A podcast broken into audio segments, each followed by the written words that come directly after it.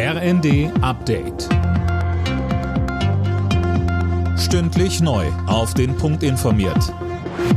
Ich bin Mia Hehn. Guten Abend. Drei Jahre nach dem spektakulären Einbruch ins grüne Gewölbe in Dresden ist ein großer Teil der Juwelen wieder da.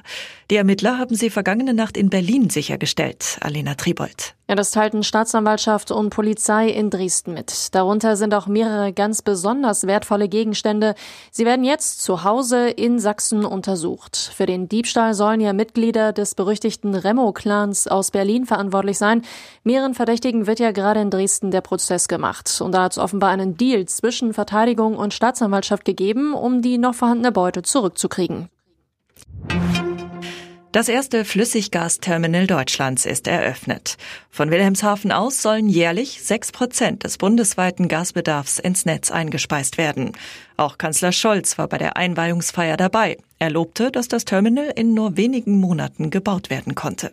Das ist jetzt das neue Deutschland-Tempo, mit dem wir Infrastruktur voranbringen. Und es soll ein Vorbild sein, nicht nur für diese Anlage, sondern auch für viele, viele andere. Insofern ist es ein gutes Zeichen, auch an die ganze Welt, dass die deutsche Volkswirtschaft in der Lage sein wird, weiter wirtschaftlich stark zu sein, zu produzieren und mit dieser Herausforderung umzugehen.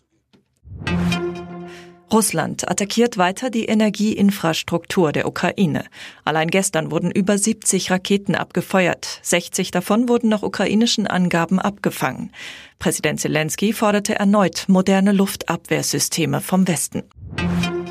Schlecht fürs Klima, die Umwelt und den Menschen. Die Bundesärztekammer hat sich für ein Böllerverbot an Silvester ausgesprochen, und zwar dauerhaft. Ärztepräsident Reinhardt sagte der neuen Osnabrücker Zeitung, die ungeregelte Knallerei passe nicht mehr in diese Zeit. Alle Nachrichten auf rnd.de